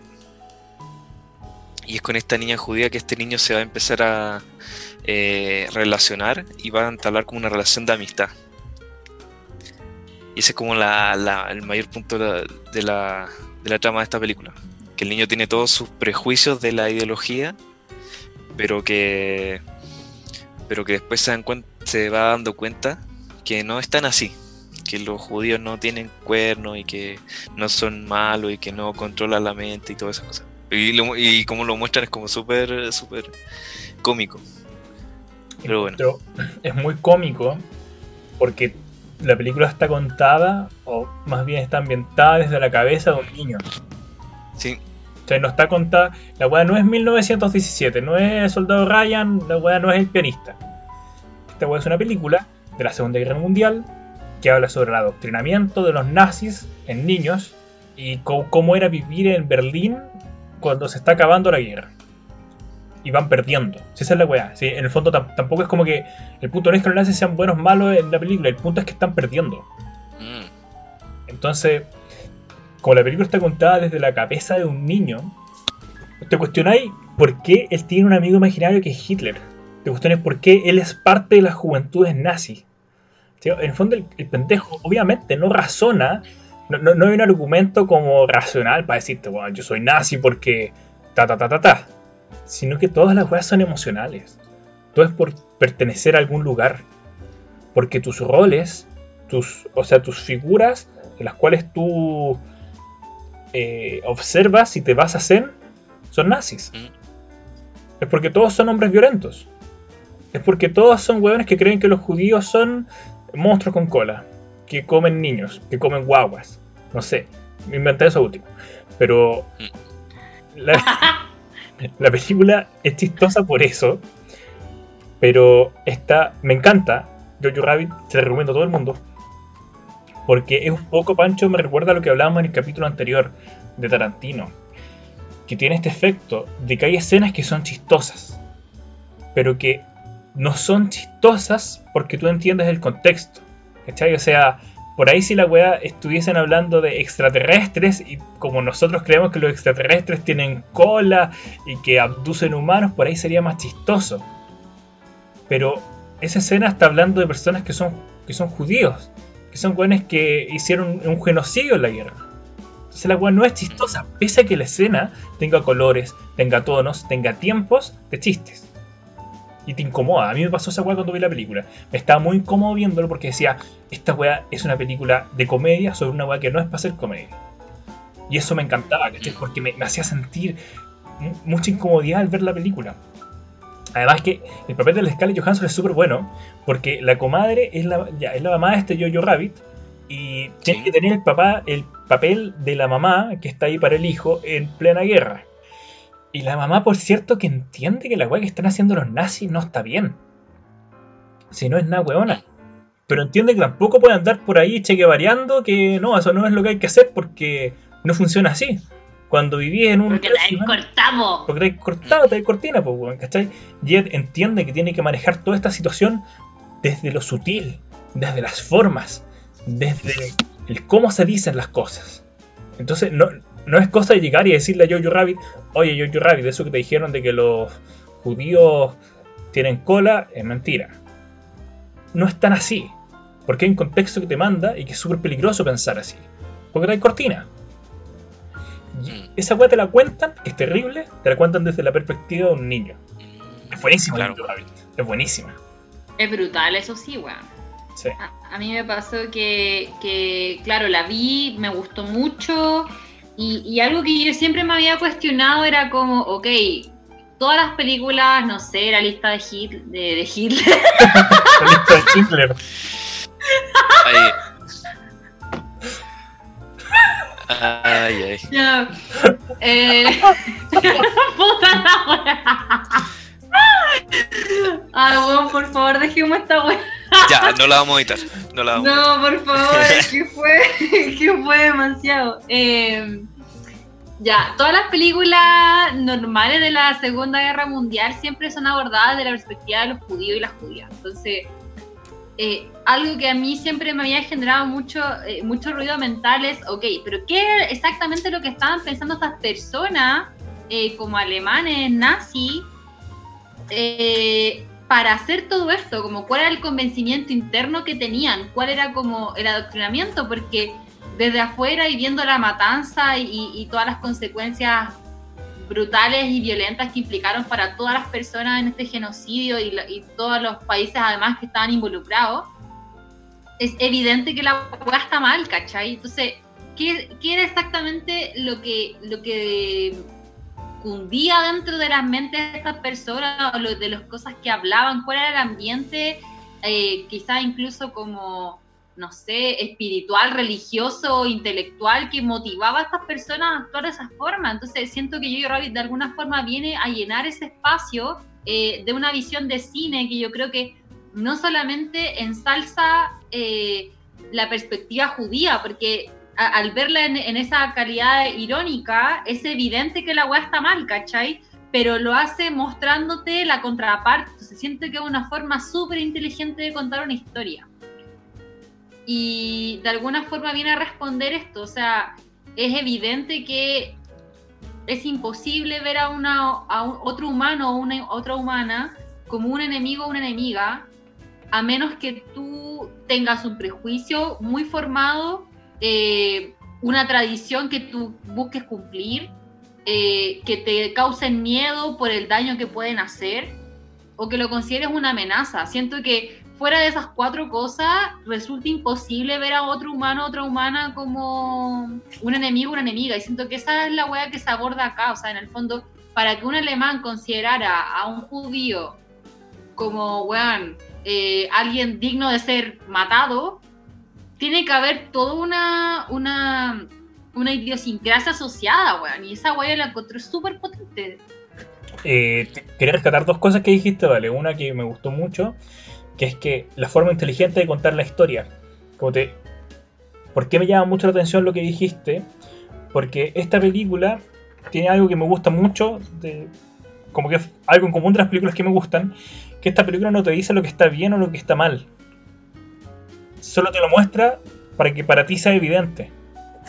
En fondo, esta película no se trata de que, oh, mira el sufrimiento de los judíos. Más bien, se trata de que, oye, mira cómo es la vida de este niño que es nazi. Y saca tú tus propias conclusiones, pues, weón. A ver qué te pasa. ¿Cachai? Te hace ese, ese desafío. Porque, porque obviamente que la película te hace empatizar con Jojo Rabbit, pues, weón. Que es un niño nazi. Y te hace empatizar con la niña judía. Y te hace pensar un poco de eso sin decirte explícitamente lo que está bien lo que está mal. Y lo otro, porque justamente está contada desde la perspectiva de un niño. Y lo otro que dijiste tú es cuando tú dices que, claro, ahora que miramos eso es como obvio que eso está mal. Ya, pues que esa weá no es tan obvia. No es obvio que esa weá esté mal. Si fuera obvio, no habría que hacer películas de eso. O sea, no sé, no es. Es obvio que las mujeres tienen que votar. Sí, pero bueno, hace 80 años en Chile no era obvio. De hecho, no votaban. O sea, bueno, es obvio que los negros no deben ser discriminados eh, con los blancos. Pero bueno, hace 30 años esa weá no era tan obvio en Sudáfrica. Y en el fondo lo que nosotros decimos que es obvio, me parece que no es tan obvio. Y que por eso es importante seguir haciendo este tipo de películas, pues. Porque es súper fácil quedarnos en nuestra, en nuestra comodidad de decir, no, bueno, sí, obvio que lo de los judíos está mal, obvio que el racismo está mal, obvio que, que lo de Jojo Rabbit, eh, Jojo actúa así porque ve a sus referentes. Ya, pero ¿cómo estamos por casa, pues, weón? ¿Cuáles son tus referentes? O sea, si a ti te parece mal la weá, todo lo que te muestra esta película de Jojo Rabbit, pero no te parece mal las weas que pasan en tu país hoy en día, ¿cuáles son tus referentes, pues, weón? ¿No serás tú un poco el Jojo Rabbit y no te has dado cuenta? Mm, ¿Qué pasa con los adultos que nos crían? Y que en el fondo nos fuerzan sus visiones. Porque por supuesto son los modelos que nosotros tenemos a seguir. ¿En qué momento cruzamos la línea de cuestionarlo? ¿Y en qué momento nos quedamos en la comodidad de no hacerlo? Y ser un Jojo Rabbit más, pues weón. Total, es más fácil. Porque te estáis validando. Eres parte de un grupo. ¿Qué es lo que le pasaba al Jojo Rabbit, pues weón? El Jojo Rabbit no es, no es nazi porque él cree que ser nazi está bien. Él es nazi porque es parte de un grupo. Porque tiene amigos. Porque él admira gente que es nazi. claro. Dicen que como que estadísticamente es más probable que si tú hubieras sido alemán en la Alemania nazi, tú, tú, un, tú serías un nazi, porque eso sería lo que están haciendo todos y, y uno quiere calzar, po. lo que tú decís. Todos queremos calzar. po. Es que claro, cuando, na- cuando naces en la cuna de Jojo Rabbit, es obvio que tenés que ser nazi. Es buena Jojo Rabbit. weón. El final como que era una, una especie de quimera de varias cosas. O sea, era una comedia, pero también una película de guerra y, y también era un drama y de repente yo no sabía qué esperar de esa película. Como que solamente seguía viendo. Mm, sí. No, qué, qué bueno. Y realmente sí, pues estaban, estaban las situaciones con Hitler. Y con el, el amigo era súper chistoso, el, el amigo gordito. Y de repente pasamos a, a otra escena. Eh, Y de, de repente se pone un poco como que. como un poquito romántica la película. No romántica, pero eh, como que tiene un. Bueno, tiene hartas cosas. Tiene todo. Yo yo el cine resumido en, en dos horas. Vamos, yo, yo. Es como Parasite. Es No todo Parasite. Van a subir ¿No Parasite visto? Netflix. Este mes.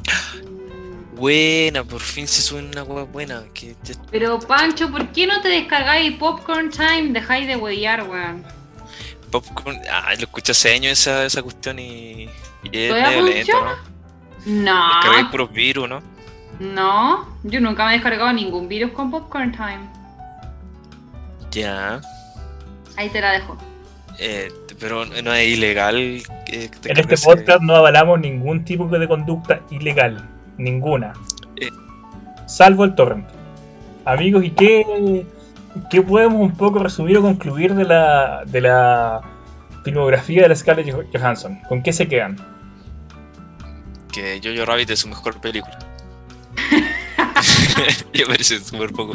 Pero bueno. Em, no, que. Bueno.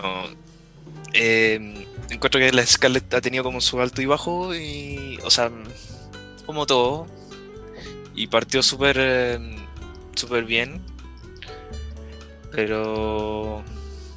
Bueno, pues su, su futuro nunca se ha visto tan brillante como con, con Marriage Story y todas esas cosas, como que una actriz que, que puede ser tanto comercial como, como salir en película de la altura de, de, de Story.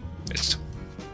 Y yo concuerdo, Caleta, con las palabras del Pancho y, y en el fondo, de alguna forma siento que al, al hacer el, el recorrido por algunas de sus obras, eh, confirmo mi opinión del principio, que en el fondo no hace falta ser como la gran lumbrera cuando eres muy chico o chica, como para poder tener una carrera armada o dedicarte a hacer cine de- del bacán. Yo creo que es algo súper importante. O que el- eh, también el desarrollo actoral eh, puede cultivarse y que no hace falta que nazcáis siendo como el la actriz o el actor como ultra perfectos, sino que es algo que puedes ir eh, trabajando con los años y para mí eso es como fiel reflejo de la historia de Scarlett Johansson. Sí, de acuerdo. Como la filmografía es bien variada.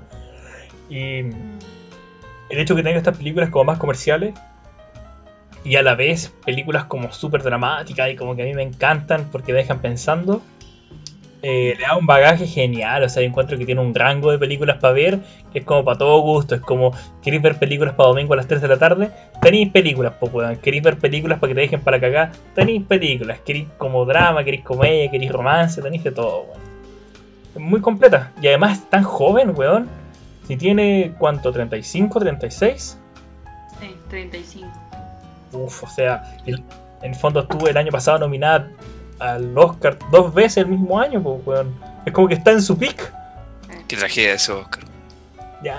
No, bueno. Ah, Oye, em, amigo, y además, este es el capítulo 16 de la primera temporada. 16, claro. Que marca un hito también para nosotros, ¿vale? Porque este es el último capítulo de nuestra primera temporada de Pelando el Cable. Oh. Hoy me siento muy honrada. Y Sí, nosotros muy felices de haber compartido este espacio contigo, este capítulo del anterior, y ojalá en capítulos venideros. Porque, puta, eres tremendo invitado, po. Lo pasamos muy bien contigo y sabéis un montón. Sí, y tiene muy buen gusto en cine. Ay, me va a dar algo, chiquillo. Ay.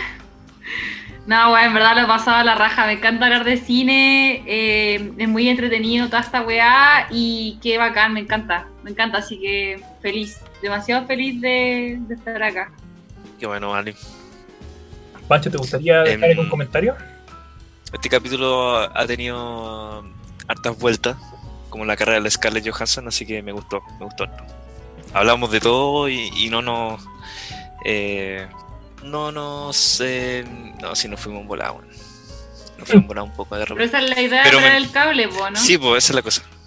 Como que no nos, no nos cortamos y dijimos ya, no, nos- nos fuimos eh, nos fuimos por las ramas y ahora hablemos de esta otra cosa, como que igual hablamos, como que nos descargamos y dijimos lo que queríamos hablar, que es la idea de estos podcasts. Y con eso me quedo como el, el final de temporada. No sé si alguien quiere decir algo más. Eh, nada, yo darle las gracias a los amiguitos que no han escuchado estos 16 capítulos. Y aunque no, en realidad nosotros muy entretenidos de hacer este, este podcast. No pensábamos que íbamos Claro. una o dos temporadas. En el fondo, cuando grabamos tres capítulos fue como, bueno, no puedo creer que hayamos grabado tres. Cuando grabamos uno fue como, no puedo creer que finalmente hayamos grabado un capítulo. Y ahora que llevamos 16 es como, ya la raja, grabemos más. Entonces es algo que a mí me tiene muy contento.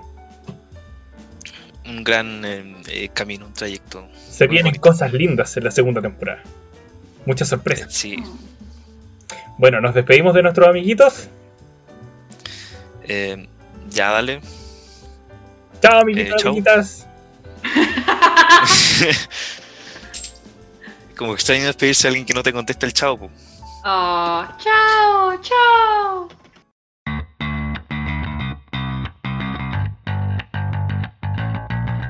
Yo creo que se puede poner la música Japo de Lost in Translation. Claro, por ejemplo. Sí. O cuando están en el karaoke en la casa del amigo de, mm, de Charlotte y ella le canta la canción I could use my arms, I could use my legs. Esa Ya. es una opción. ¿Cómo era la canción?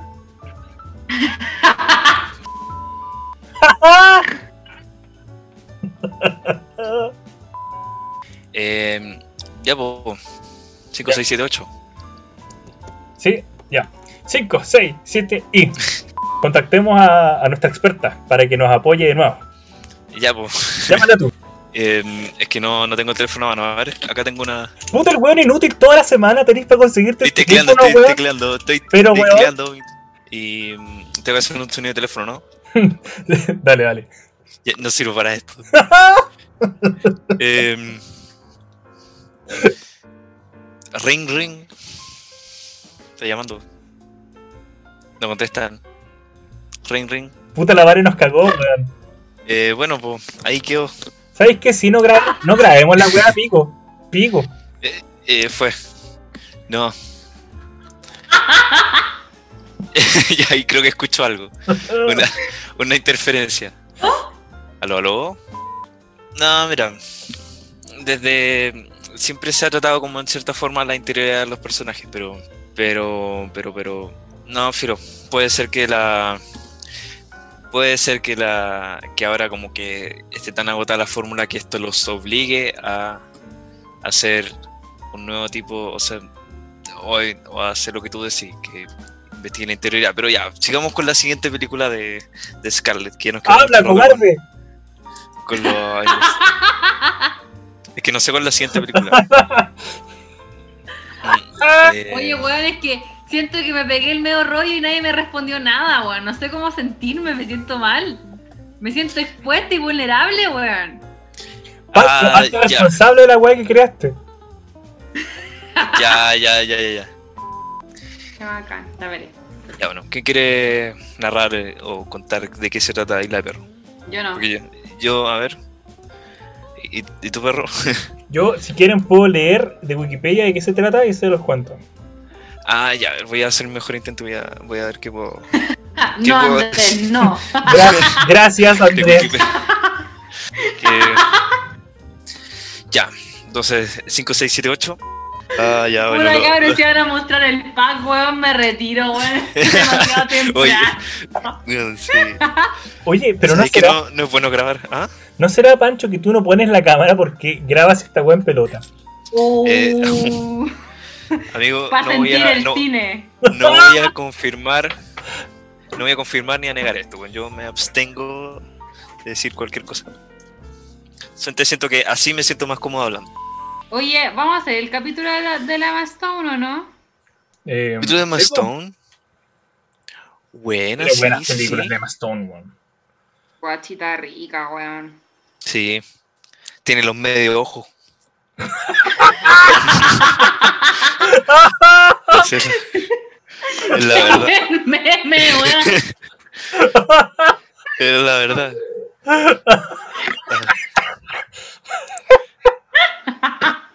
Ay, Oh. Oye, perdimos al. Andrés, weón. sí, sí, el- sorry. Ah, Ay,